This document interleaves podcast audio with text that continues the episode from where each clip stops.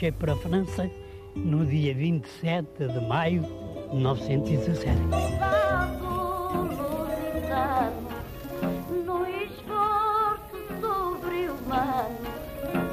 Eu fui ferido, estive muito mal, estive à morte, cego. Rastejamos como sapos, com as fardas em farrapos, pela terra de ninguém. Eu tinha precisamente a impressão de uma, uma, uma chuva de fogo que vinha do céu e que abrangia a terra inteira. 100 mil portugueses na Primeira Guerra. Um programa de Ana Aranha.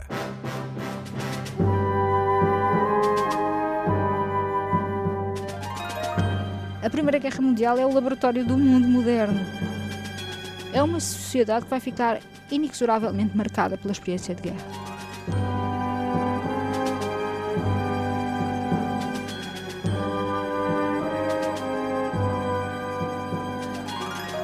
100 mil portugueses na Primeira Guerra, mais uma, uma edição deste programa, hoje com a investigadora Ana Paula Pires, do Instituto de História Contemporânea, que há vários anos que anda aqui por estes tempos da guerra.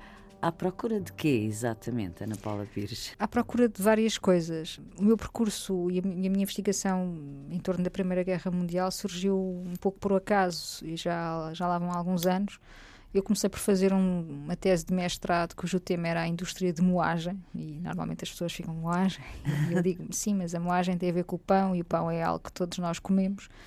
E percebi que durante o período da Primeira Guerra Mundial havia ali um buraco quando eu estava a fazer a minha investigação. E, e, e tentei perceber porquê se havia um conjunto de circunstâncias ao nível económico, ao nível social, que transformavam o pão durante os anos da guerra num, no principal alimento e no principal sustentáculo da população portuguesa, tentei perceber porquê que, que isso acontecia.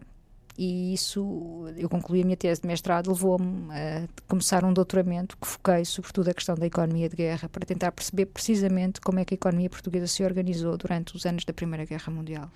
Falemos então um bocadinho do pão. Há um elemento simbólico muito grande para além do bem alimentar, que é naturalmente Sim, eh, nós hoje em dia eh, podemos perfeitamente passar sem pão, não é? Até Sim. conseguimos arranjar um conjunto de sucedâneos do pão, com glúten, sem glúten, toda uma panóplia alimentar que o vai substituir. É, é um mundo é um mundo, é outro mundo.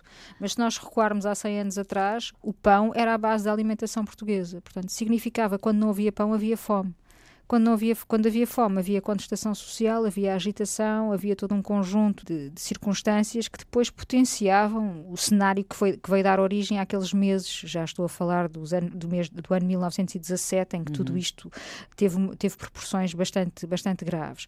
Ou seja, estamos a falar sim de pobreza, estamos a falar de uma população muito mal, muito mal alimentada, tinha no pão a sua principal base de alimentação, e se nós pensarmos que a base desse pão era importado, quando há um cenário de guerra e quando essas importações ficam afetadas por causa da, do próprio trânsito dos submarinos alemães e da forma como tudo isso depois condicionou os circuitos económicos, percebemos o impacto que isso vai ter no, no cidadão comum. Ou seja, é, o meu trabalho tem também procurado mostrar isso. Nós estamos muito habituados a olhar para a guerra como um acontecimento militar, algo que acontece lá fora, na Flandres ou em África, no envio de soldados, e que Portugal tem uma participação na Primeira Guerra Mundial mais vincada a partir de 1916, mas eu creio que já tem ficado provado aqui que isso já isso é, anterior, é, é, é, bastante anterior, mas permite-nos perceber também o impacto da guerra nas, nas famílias que ficam, não são só os soldados que que, que, em toda a população em portuguesa. toda a população portuguesa quando eu Nos não mais do que noutros, do que noutros. Não é? quando eu não sempre. tenho quando eu não tenho pão uh, e quando eu sei que esse pão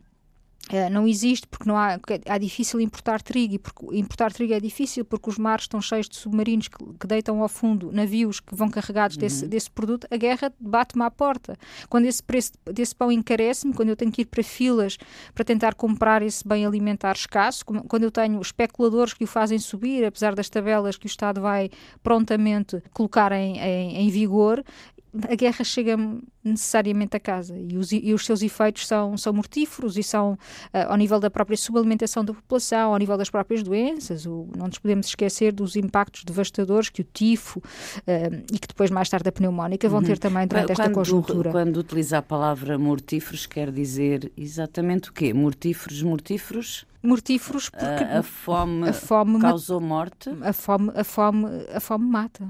Mata claro, coisas. Mas, mas houve, houve casos. A, a carência de, de, de, de, pão ou a ausência de uma alimentação uh, cuidada e que permitisse com os mínimos com é? os mínimos estamos a falar estamos a falar do, lim, do limiar mínimo daquilo uhum. que hoje podíamos dizer como lim, o limiar mínimo para se conseguir ter uma vida uh, equilibrada e dita e dita normal isso sim a, a, população fica mais fica mais vulnerável e obviamente que todas as doenças que vão surgir neste período encontram aqui obviamente uma via fantástica para para se propagar e para ter efeitos devastadores para além da questão dos cereais de que outras formas formas se fazia ressentir no dia a dia das pessoas que nós estávamos a viver num período de guerra sem ter guerra aqui dentro? Fazia-se sentir também, mais uma vez, pela própria questão económica, pelas importações, não era só o trigo, havia todo um conjunto de produtos que nós importávamos do exterior e que os preços subiram. O caso do açúcar é também um caso gritante, a população, o preço do açúcar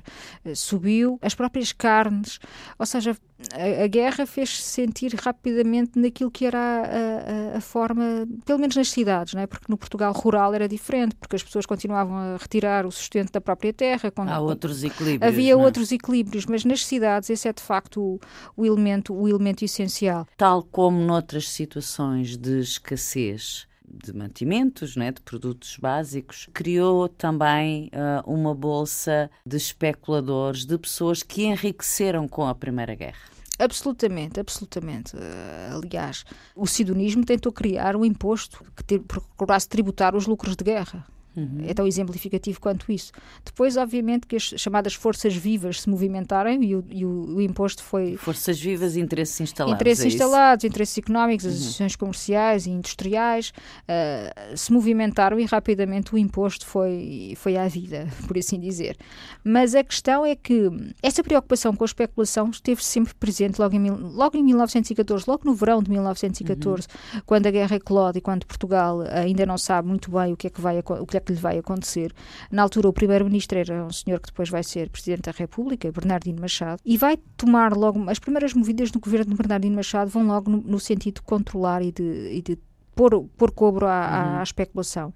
Mas, mas fizeram-se fortunas? Assim? Fizeram-se fortunas. Uma das fortunas que se fez na, na, na altura, que beneficiou bastante da, da, da, guerra, foi a própria CUF, não é? que, uhum. nomeadamente com o azeite que na altura a CUF, a CUF também comercia, comerciava em azeite e, e, e, foi um dos setores que beneficiou com, com a guerra. Outro dos setores que beneficiou com a guerra aqui não podemos olhar só do ponto de vista da especulação, olhando também uh, à luz daquilo que era uma Europa em guerra e à luz do, das nossas dificuldades de importar. Uhum. Por exemplo, as indústrias metalomecânicas surgiram nesta altura.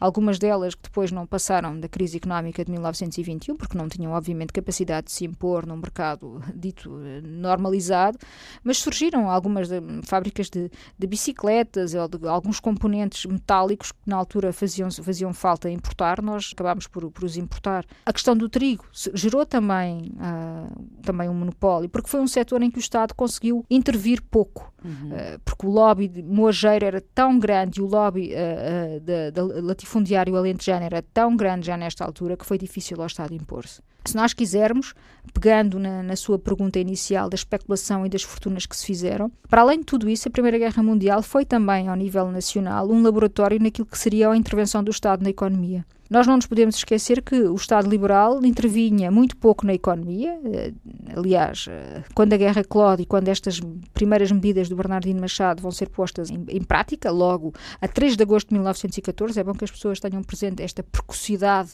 Sim. Logo a seguir à data da declaração de guerra da Grã-Bretanha à Alemanha, vai acontecer um pacote de medidas, vão ser bastante criticadas ao nível da própria imprensa especializada, em que dizia que o Estado não tinha nada que ser comerciante quem comerciava era, a iniciativa privada. era a iniciativa privada. O Estado não tinha que intervir nesta, nesta área.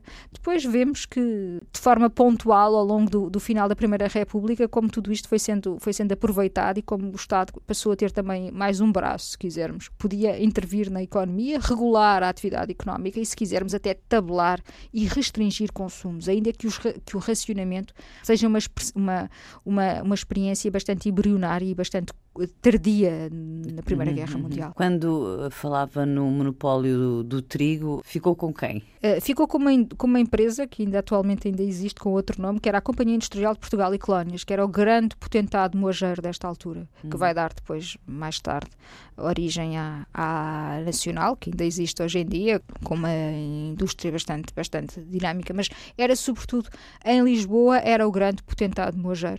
Para termos uma ideia, com os lucros que acumulou durante a guerra, apesar de eles se queixarem sempre que foi um período bastante, uh, bastante crítico, para, uh, como, como obviamente fica bem, chegaram a ser detentores no pós-guerra do século do Diário de Notícias. Portanto, eram, se quisermos, um grupo, um grupo, um grupo económico, económico, forte, forte e, e com cariz bastante, bastante moderno, com interesses em Portugal e mesmo nas colónias, com, com fazendas e com todo um conjunto de investimentos que vai perdurar muito no tempo. Ou seja, isto depois, no caso, no que diz respeito à moagem e ao trigo, só durante o Estado Novo é que vai haver, eh, com, com o corporativismo e com, a, e com, a, e com todos os, os, aparelhos que lhe estão associados, é que vai haver de facto uma, uma criação de um, de um grêmio e de federações nacionais onde tudo isto vai, vai ser cartelizado. Portanto, até então, o grande potentado era a Companhia Industrial Portugal e Colónias. Outro elemento essencial e interessante que me parece também focar, já na entrada de Portugal na guerra, tem a ver com a forma como um conjunto de populações que cá estavam estabelecidos, de comunidades, nomeadamente os alemães, foram, foram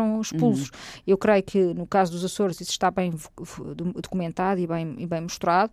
Em África isso também vai acontecer e isso vai acontecer logo em 1914, quando os respectivos países são chamados para entrar em guerra e há um conjunto significativo de comunidades britânicas, sobretudo, e isto é mais visível em Moçambique, britânicas e alemães que saem uh, do território para ir combater. Estavam em território estavam português. em território português e que saem. Portanto, aí também há um impacto, ou seja, a população que fica vai ser convidada, entre aspas, convocada a ocupar alguns dos lugares, nomeadamente no caso da administração, que estavam ocupados por essas populações. Isso faz -se sentir muito intensamente, na, e focando uma vez mais o caso de Moçambique, porque Moçambique é bastante cosmopolita uhum. neste sentido e permite todo um conjunto de leituras e de abordagens. Ao nível da religião, todas as missões religiosas que estavam em território, aquelas que estariam uh, com alemães, por exemplo, vão desaparecer. E há um, uma ocupação desse lugar por parte dos chamados curandeiros, feiticeiros africanos que vão aproveitar esse vazio para se fazer também eles expandir. Que consequências é que isso teve depois, já, uh, mais tarde? Teve, uma, teve obviamente, o, o, próprio redesenhar do mapa que seriam estas missões.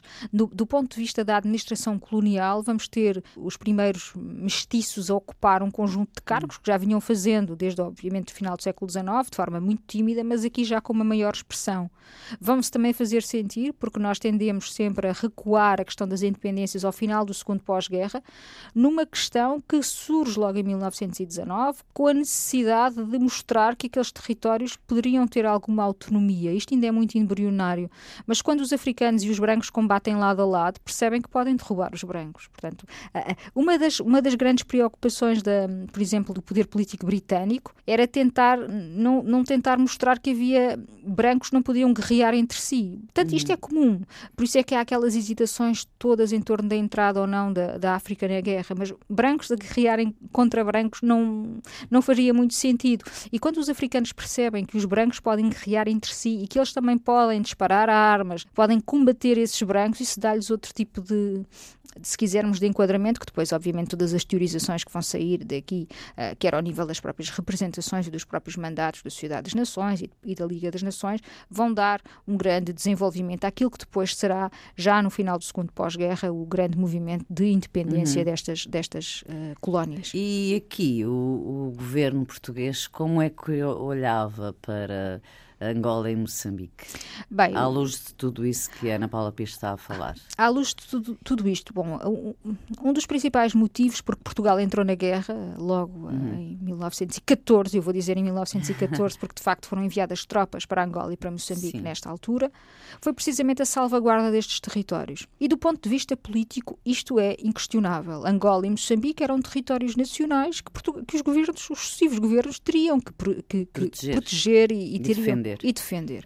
Portanto, não há nenhuma contestação ao nível dos sucessivos governos que vão estando no poder durante a Primeira República, pelo menos até 1918, uhum. relativamente a isso. Nem da opinião pública, não é? Mas a opinião o, pública o... é diferente porque isso também é um, um mito que, vale, que, valia a pena uh, perceber. Porque, por exemplo, se nós formos analisar a imprensa colonial desta altura, nomeadamente o, o jornal, um dos jornais de, mais importantes desta imprensa colonial, chamado Africano, que tem um senhor, um eminente jornalista que se chama João Albanzini à sua frente, esse jornal vai questionar o envio de tropas portuguesas para a África. Não, esta opinião muda em 1916, quando de facto Portugal entra na guerra ao lado dos aliados e combate na frente europeia, a opinião vai mudar, mas até lá é comum encontrarmos nas páginas da imprensa um questionar do envio de tropas. E as críticas então relativamente ao envio dessas tropas são atrozes. Portanto, provavelmente é aqui alguma coisa que ao nível da historiografia também tem que se aprofundar, eh, porque tem passado muito a ideia, penso eu, sim, sim Sim, corretamente. De que em Portugal, eh, portanto aqui na, na metrópole, como Sim. se dizia, o envio de tropas para as colónias era praticamente consensual. Por parte do poder político, sim. Sim, não das populações. Da, da, população em geral, já havia esse temor de, e, e, a ideia de que aquilo era a guerra, não é? E depois os resultados foram complicados, não é? Porque foi muito duro para os homens. E até eh, porque há, há, uma, há, uma, realidade que não tem sido que não tem sido explorada. Nós eh, no Instituto de História Contemporânea, muito por iniciativa da professora Fernanda Rolo, temos vindo a tínhamos um projeto de recolha de memórias, Sim. memórias da Primeira Guerra Mundial, e a análise dessas recolhas dessas memórias permite-nos perceber, por exemplo, que uh, os, os, soldados que vão para, para a África logo em 1914 passam por cá muitas vezes para ir para, para ir para, para, a Flandres. para a Flandres. Portanto, a experiência da guerra e aquilo que era o mal da guerra, já não havia um, muitas ilusões relativamente àquilo que poderia ser. Portanto, é natural que tudo, tudo isto tenha sido, de certa forma, contaminado. E no caso dos teatros africanos, então, uh, os relatos de. Falava-se mesmo de abandono, não é? Por parte daqueles homens que eram enviados para combater em África, mal preparados fisicamente, mais uma vez também do ponto de vista alimentar, mal uhum. preparados, que chegavam à África já doentes, é obviamente que vão ser, eh, vão, vão escrever às suas famílias, vão registar aqueles que eram letrados em diários a, a essa experiência e, e, de facto não, não há um grande racional relativamente àquilo que possa ser uma justificativa para eles, para eles lá estarem. Em seu entender, ainda temos eh, muito a, a tendência de chamar mais a atenção para os homens que foram para a Flandres e esquecer uh, esses que foram para Angola e, e Moçambique e também para os autóctonos. Não é? absolutamente, absolutamente. Aliás, eh, do ponto de vista historiográfico, a Primeira Guerra Mundial é um campo que ainda tem imenso por fazer a nível nacional. O para o historiador é para excelente. O, para o historiador é excelente. Isto, eu, umas coisas puxam outras. Uma, umas coisas puxam, puxam outras e do ponto de vista da, do que se passa na realidade colonial, então é um mundo por explorar. A historiografia que se tem dedicado ao trabalho da primeira, ao estudo sobre a Primeira Guerra Mundial pode dividir-se, se quisermos, em três grandes grupos. Uh, em primeiro lugar, os trabalhos pioneiros do professor Nuno Severiano Teixeira, uhum. do Alves Fraga, do Coronel Aniceto Afonso, que procuraram, de certa forma, justificar, de alguma maneira, porque é que Portugal intervém na guerra. E esses trabalhos são excelentes ao nível do, da, do final da década de 90 do, do, século, do século XX. São trabalhos que, de certa forma, vão apaziguar a comunidade científica com a própria história da Primeira República. Se quisermos, a Primeira República não era um tema muito apetecível uhum. durante muitos anos, por várias razões. Depois temos um segundo período que começa a trabalhar as questões da chamada frente interna, ali pelos anos 2000, em que se começa a analisar o sidonismo e se começa a perceber de que maneira é que o sidonismo se transformou numa experiência pioneira ao nível das ditaduras europeias, sempre pela via das ditaduras. Talvez em algumas nas abordagens, nem todas, havia um descolamento daquilo que era o sidonismo e a realidade da guerra. Não nos podemos esquecer que o sidonismo surge durante a guerra. E depois, agora mais recentemente, 2010, 2008, 2010, por aí até à atualidade, tem havido algum conjunto de alguns trabalhos que têm precisamente olhado, quer para temáticas menos, menos, menos, menos analisadas, e, e este programa tem dado voz a alguns deles, nomeadamente a questão dos prisioneiros de guerra, foi uma temática que não, não era trabalhada com esta, com esta intensidade, as questões relacionadas com a saúde e com a medicina, um, própria, as próprias relações diplomáticas entre Estados durante os anos de guerra, mas a questão africana continua ela também a ser muito pouco trabalhada. Ou seja, tem sido trabalhada assim ao nível dos soldados que vão, das tropas que vão, se quisermos, uh, numa análise bastante válida, feita sobretudo por militares, mas o outro lado dessa guerra não está trabalhado. Dos, dos africanos, não? É? O lado dos africanos, nós nem sequer sabemos quantos, quantos foram, sabemos que foram, não sabemos que impacto é que essa ida tem nas próprias comunidades. Eu vou só contar um exemplo bastante, bastante emblemático eh, no Senegal, quando há também uma grande mobilização de tropas africanas, alguns deles vêm até para a frente combater eh, ao lado dos, dos, dos, franceses, e nos Camarões também, muitos desses homens, quando regressam às aldeias, sabem ler. E o saber ler numa, numa, numa aldeia africana faz toda a diferença. Uhum. Faz com que se questione o papel do próprio chefe. E isso é interessante porque está registado. Eu creio que há um caso específico nos Camarões que está documentado por colegas historiadores britânicos em que esse, essa realidade é mesmo, é mesmo colocada em causa. Então eu fui para a guerra, lutei ao lado, por assim dizer, da, da potência colonizadora, fiz o meu aprendizado nessa guerra, aprendi a ler, instruí-me e agora tenho que estar subordinada à tutela deste sujeito, uhum. entre aspas, que não, que não tem este, este conhecimento. E é interessante, nós no caso português não conseguimos fazer essa transposição, não, não conseguimos perceber de que modo é que isso transformou as próprias, as próprias eh, local, eh, aldeias de onde essa população era, era, era originária, mas era um exercício bastante valioso e que nos permitia também ter uma análise da guerra por parte da, da, da população africana. Ou seja, a história da Primeira Guerra Mundial em África tem sido escrita maioritariamente por, por europeus. Uhum. Era interessante perceber de que modo é que a guerra é vista pelos próprios africanos. E que sementes de anticolonialismo uh, nasceram ali? É, é isso fundamentalmente é isso que está em causa, exatamente, é? é, em exatamente. causa estudar. Este período analisado assim à luz do que tem feito sobre coisas tão simples, entre aspas, como a vida das pessoas, não é? Tem-lhe dado que olhar para o que nós portugueses fomos ou éramos nestes anos de 14, 18? Permite-me desde logo olhar para uma população pobre, bastante pobre, uma população maioritariamente analfabeta, em que o conhecimento ainda estava circunscrito a uma elite, e que de certa forma parte para esta, para esta guerra, estou a falar do cidadão comum, sem grande conhecimento daquilo que, uhum. daquilo que vai encontrar muitos destes homens, isto hoje, hoje em dia, 100 anos, 100 anos passados, uh, faz-nos um pouco confusão. O ir à África ou, ou o ir uh, para a Europa era a primeira viagem que faziam.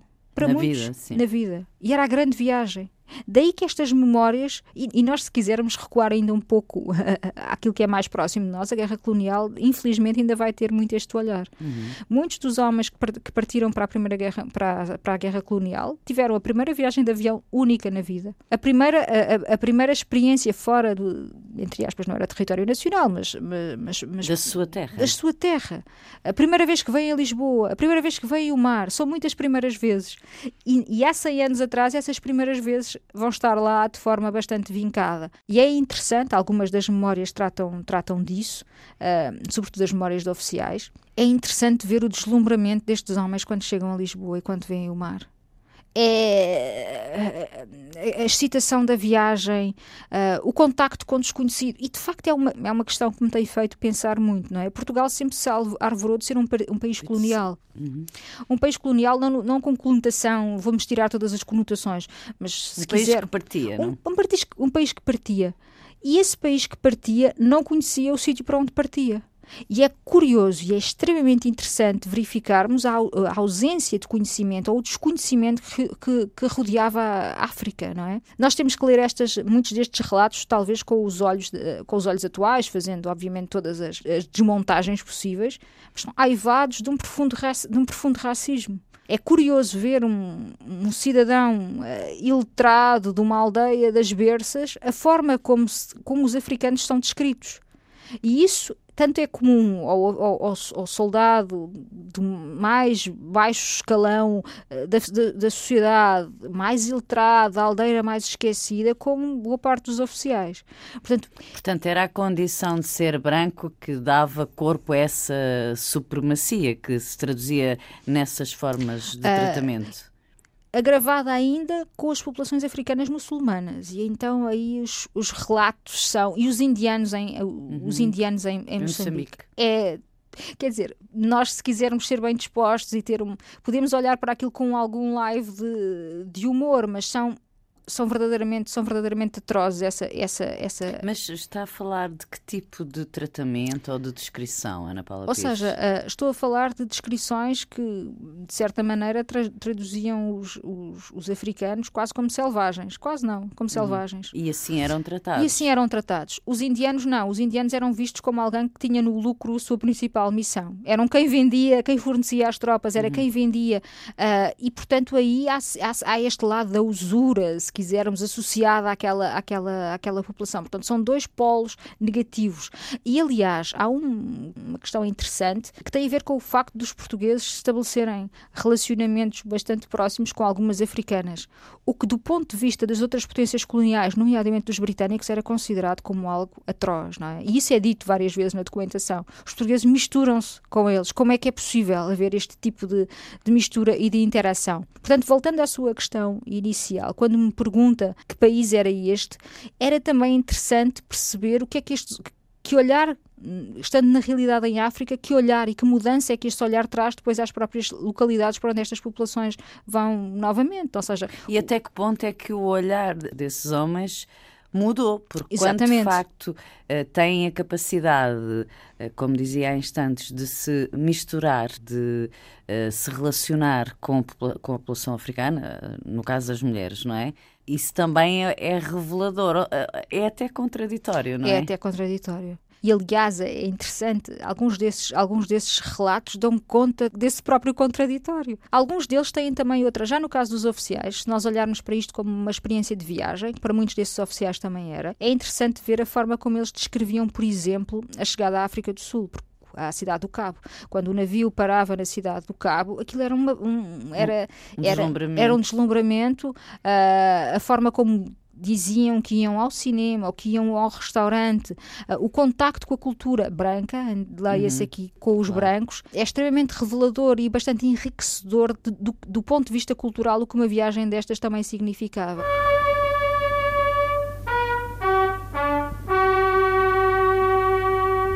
Marchei para a França no dia 27 de maio de 1917.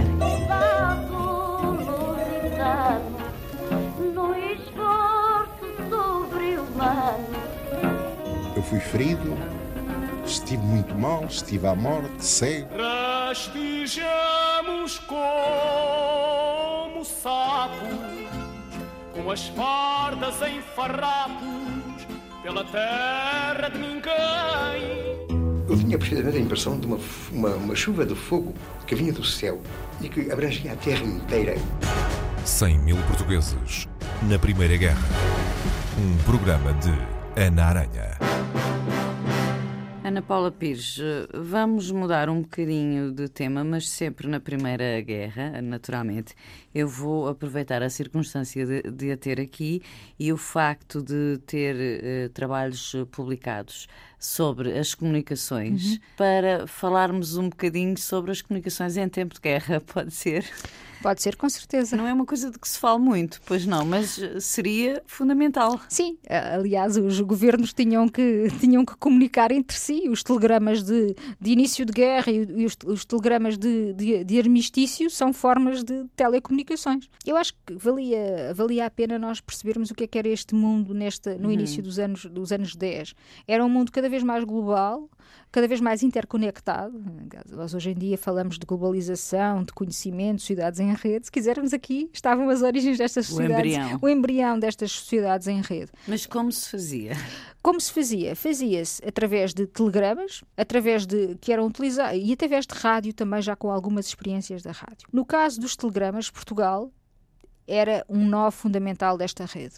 Tínhamos um conjunto de cabos submarinos, as comunicações eram feitas via cabo submarino, um cabo submarino amarrava, imaginemos, em Inglaterra e depois outro amarrava a ponta desse cabo, amarrava cá. E era por esses cabos que as telecomunicações passavam, que as notícias chegavam às uhum. redações, chegavam aos ministérios, chegavam, chegavam a, a, a todos os lugares de, de, decisão. E Portugal era um, um nó estratégico extremamente importante nessa rede de telecomunicações, nomeadamente os Açores. Os Açores têm claro. um papel fundamental como, como, como polo de amarração de todos estes cabos e a Grã-Bretanha vai ser, nesta altura, a grande uh, dominadora da rede de cabos submarinos mundiais, com ligações que, parti que, que, partiam de Londres até à Índia, com vários pontos de amarração pelo caminho e que sempre tocavam em Lisboa. É um mundo subaquático. É um mundo subaquático do qual, do qual nem não, pensamos. Não, nem pensamos, mas imagine só o seguinte: uh, nós temos a Grã-Bretanha e a Alemanha, que são duas, duas potências que vão, que vão entrar em guerra entre si. E qual é que é a estratégia? É cortar a comunicação do uhum. outro. Portanto, a, a, a Grã-Bretanha, quando há notícia de, de, declaração de guerra, vai rapidamente apressar-se a cortar os cabos, os cabos submarinos alemães, alguns deles amarrados nos Açores. Sim. Portanto, esta, esta importância estratégica das, das comunicações e o seu próprio desenvolvimento tecnológico vão também beneficiar muito da Primeira Guerra Mundial. O que é que se vai encontrar como alternativa, ou se quisermos, vamos, vamos colocar em, em evidência durante estes anos? Se não era seguro comunicar por mar, porque os cabos eram cortados, vamos tentar comunicar por rádio via rádio. Uhum. E aqui sim a figura do Guilherme Marconi uh, surge também com, com, grande, com grande ênfase. E ao nível das próprias telecomunicações, das próprias tropas em campanha, nós também nos esquecemos que eles tinham que comunicar, tinham que comunicar entre, entre, entre eles. Si. Portanto, é uma área que, do ponto de vista tecnológico, vai desenvolver bastante durante, durante, os, anos de, durante os anos de guerra e em que Portugal conseguiu estar bastante bem posicionado e muito, e muito na, na vanguarda. Dada a sua posição estratégica, como eu já disse, em, em, nos Açores e também em Cabo Verde, vai ser um nó fundamental nesta, nesta rede uhum. de telecomunicações. Haveria, por exemplo, aqui aqui em Portugal pessoas eh, dos países aliados, sobretudo de Inglaterra, a trabalhar em comunicações? Havia sim, havia sobretudo também alemães, nomeadamente nos. Portanto, tal como nos na Segunda Guerra, tal como na, na Segunda Guerra também. Mundial também. Aliás, se nós formos, o trabalho do Sérgio Rezendes é muito bom nesse, nesse domínio. Se nós formos analisar aquilo que são os prisioneiros de guerra uhum. nos Açores, boa parte deles, ou alguns deles, são precisamente empregados destas empresas alemãs de telecomunicações que estavam a tratar da, do, da estação do cabo submarino submarino. Portanto, uhum. havia sim.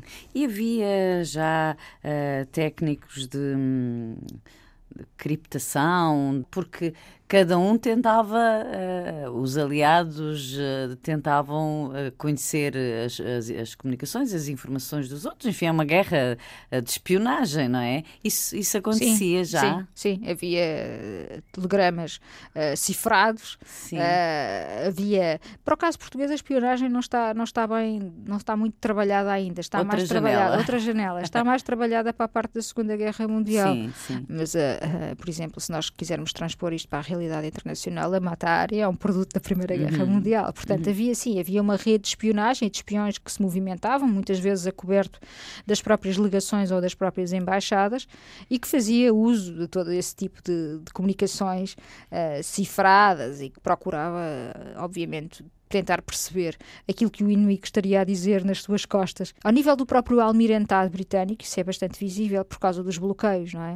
Uh, uma das estratégias de guerra da, da, Alemanha foi, tal como Napoleão tinha, tinha feito, tentar levar a, a Grã-Bretanha a morrer de fome, por assim dizer. Uhum. Mas uh, o inverso também é, também é verdade, e a Grã-Bretanha tem uma estratégia de bloqueio de produtos alemães que chegariam via países neutros, gizada a partir do almirantado, e sim, no almirantado existe todo um conjunto de técnicos que procuravam perceber quais as rotas que seriam seguidas uhum. por esses produtos, qual o destino desses produtos e qual a forma de perceber que tipo de mensagens é que estariam a ser trocadas via neutros, uh, pelos, neste caso pela, pela Alemanha e pela Áustria. Se pensarmos, por exemplo, uh, nas comunicações daqui uh, para Angola e Moçambique, eram fáceis também? Ah, eram comunicações feitas também via, via cabo submarino. Sim. Nesta altura seriam complexas, dada, dada, dada a distância e, e, os diferentes nós de amarração de um cabo até chegar, até chegar ao destino. Mas sim, já, uhum. já, já existia. E depois nos teatros de guerra mesmo, também. imaginemos nas trincheiras, não é? Já existia, olha, existia. Havia várias formas. Havia é? desde logo pombos correios. Os pombos correios eram utilizados para levar mensagens de uma trincheira trincheira para outra trincheira. No exército português também? No exército português também. Eu, aliás, aproveito para contar um episódio que foi uh, um colega nosso que fez uma entrada para uma, para uma enciclopédia sobre pombos correios, dá uhum. conta de um episódio delicioso, que é um, um dignatário do exército britânico, envia uma encomenda de pombos para o, para o exército português, Obviamente os pombos serviriam para transportar estas mensagens e depois, passado algum tempo, o senhor volta a mandar uma mensagem, não sei se um telegrama, se mesmo uma nota manuscrita, para, a outra pessoa do exército português, a perguntar-lhe se tinha recebido a encomenda e como é que estariam os pombos. E o sujeito vai dizer, calmamente, que estavam excelentes e que deram um excelente arroz. Portanto, podemos também ver uh, a forma como tudo isto era, era também trabalhado ao nível da própria gastronomia. Portanto, a alimentação também, também entra aqui mais uma vez. Mas eram feitos também por telefone. Há, há, aliás, há fotografias muito bonitas do Arnaldo Garcês de telefones a serem utilizados nas trincheiras, por telegramas, já com, com recurso à rádio, que vai crescer muito no, no âmbito das trincheiras, e obviamente depois por, por cartas. Nós também, hum, se quisermos transpor isso depois para a realidade, para aquilo que é a comunicação destes soldados com as próprias famílias, Sim. serão feitas sobretudo com, com, com uso de cartas e muitos postais ilustrados, e era curioso, porque dada a, a baixa taxa de, de, de, literacia da população portuguesa, havia sempre um camarada que, que escrevia alguém, é? para escrever a carta. O que é que uh, a fascina mais, uh, apaixona mais uh, neste período da nossa história? eu sou uma pessoa naturalmente curiosa. Uma das coisas que me dá mais gozo é procurar, procurar coisas. Adoro que eu mais gosto é, é, mesmo investigar. Gosto mesmo, gosto muito de procurar, procurar qualquer coisa. Às vezes pode ser o tema mais dispar e eu gosto de porque uh, é quase um, tra um trabalho de detetivesco, é? Uhum. Com, com um conjunto de pistas que nos permitem chegar depois a, um, a áreas que nós nem sequer à partida estaríamos a, a pensar e, inicialmente quando nos, quando nos lançaram o tema. Portanto, isso é aquilo que me move e que me moveu sempre na investigação. É algo que eu, que eu adoro fazer, gosto de fazer, dificilmente me veria a fazer outra coisa portanto é mesmo isto que eu, que eu gosto. E do ponto de vista da, da Primeira Guerra Mundial, o que me move que me move é perceber como é que uma sociedade de há 100 anos, que vinha de um período de paz, talvez o maior período de paz, pelo menos desde o do final da, da derrota de Napoleão, um período de paz longo e que, e que tinha um conjunto de certezas, uma sociedade em contínua expansão, num mundo cada vez mais próximo, em que se questionava mesmo que pudesse existir uma guerra colocasse aquilo tudo em causa, tentar perceber o impacto devastador que essa guerra vai ter. Ou, ou seja, num conjunto de certezas, numa sociedade aparentemente estruturada em bases sólidas, como é que uma guerra vai mudar tudo?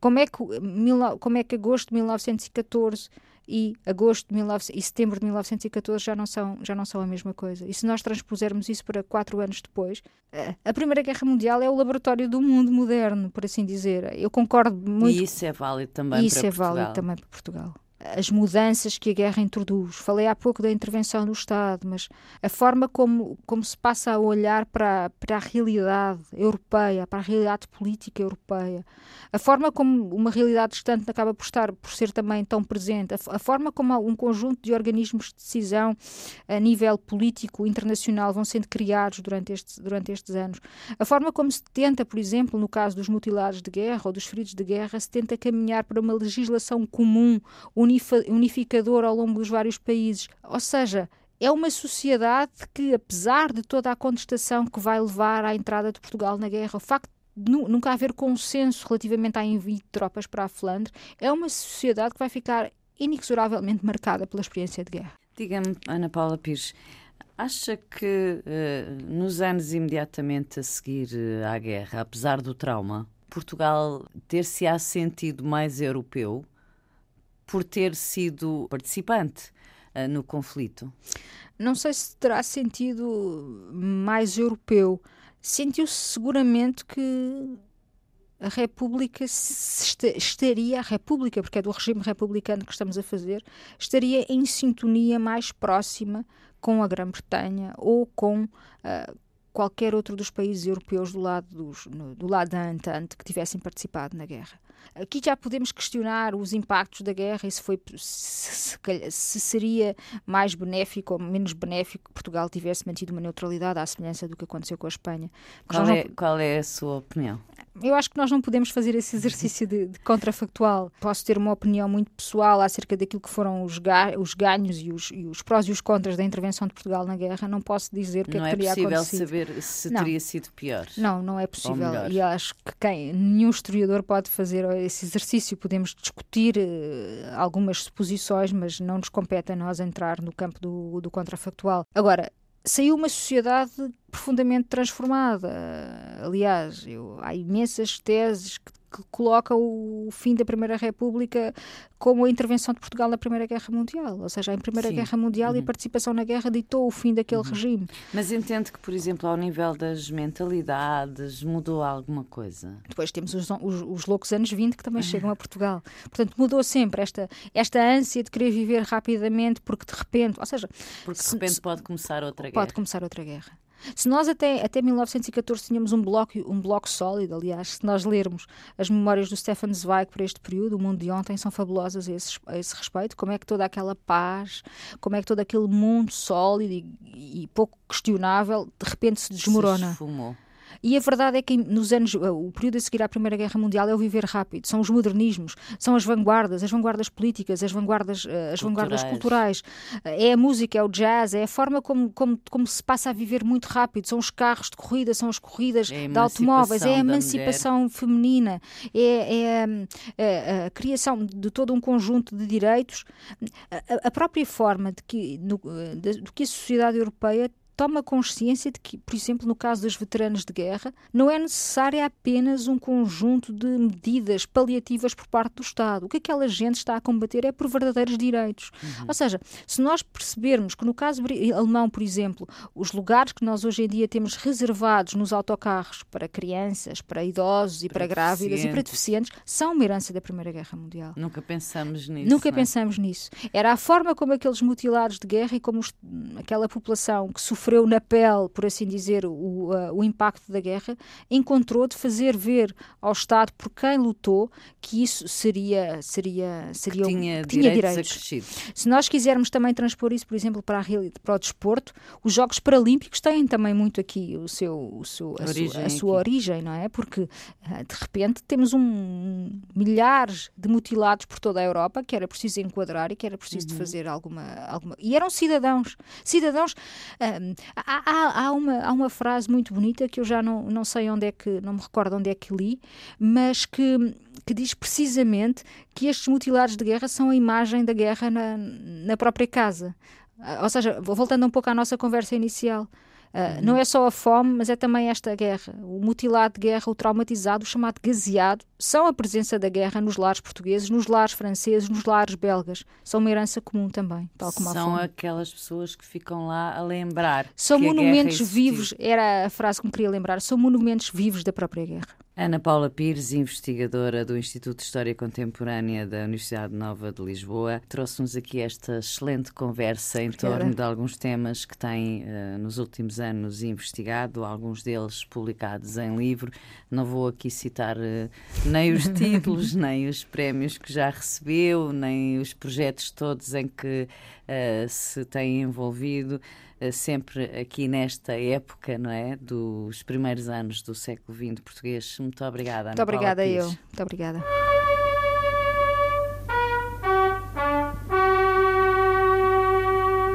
Marchei para a França no dia 27 de maio de 1917.